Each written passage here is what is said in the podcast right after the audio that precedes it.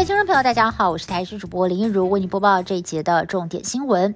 我国在今天新增了三点一万本土确诊个案，死亡人数一百零五人，边境管制再放宽松。为了要满足国人出国的需求，指挥中心宣布，从即日起调升每周入境总量人数来到四万人次。而在过去在上飞机之前呢，都要提出 PCR 阴性报告。不过从十四号开始，包括了国人。持有有效居留证以及来台转经者都不用再提供两日内的 PCR 阴性裁剪报告了。不过落地之后还是要做深喉唾液筛检。有医生认为，入境者落地筛检，再加上居隔措施三加四都没有松绑，引进 BA. 点四跟 BA. 点五的流行风险相对小，风险都还是在可控的范围之内。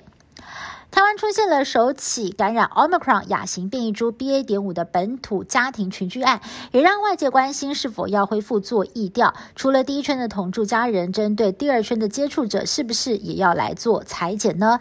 对此，指挥中心回应，考量国内还有社区感染，再加上民众染疫之后呢，会筑起免疫防火墙，因此暂时没有必要调整。但是对于有民众疑似在接机的时候被回国的家人传染，指挥中心才对外。公布接机指引，指挥官程中就解释了“百密总有一疏”。原本以为大家会比较注意哦，结果却发现呢，有几个案例是民众去接机的时候呢，在大厅行为上就非常的嗨，互动很热络，提醒大家接机是要给大家方便，还是要做好防疫工作。美国圣路易华盛顿大学最新的研究发现，重复感染新冠病毒不见得每个人都有无敌星星。有些人的症状不但没有比较轻微，跟染疫一次的病患相比，半年之内死亡的风险还高出两倍以上，还有可能会引发神经系统、心脏、肾脏相关疾病。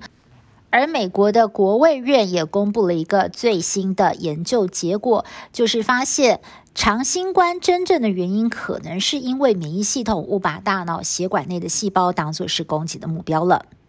日本岩手县宫古市最近有渔民在当地的渔港附近发现了一个雪白的北子海胆，渔民表示他捕捞海胆长达五十年还是头一次看见。根据专家推测，可能是海胆基因突变。导致黑色素不足。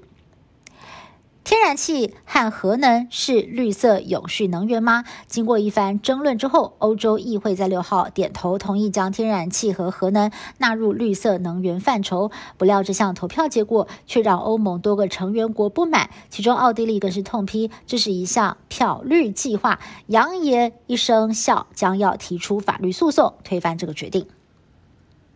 美国乔治亚州有六块神秘的花岗岩石碑，当地的民众称之为“美国巨石阵”。不过，这些石碑却在六号凌晨遭到不明人士炸毁。这些石碑是在一九八零年建成，上面刻有八种现代语言，还有四种古代文字。是谁委托建造？建造的目的是什么呢？还是全部都是个谜？以上新闻是由台视新闻部制作，感谢您的收听。更多新闻内容，请您持续锁定台视各节新闻以及台视新闻 YouTube 频道。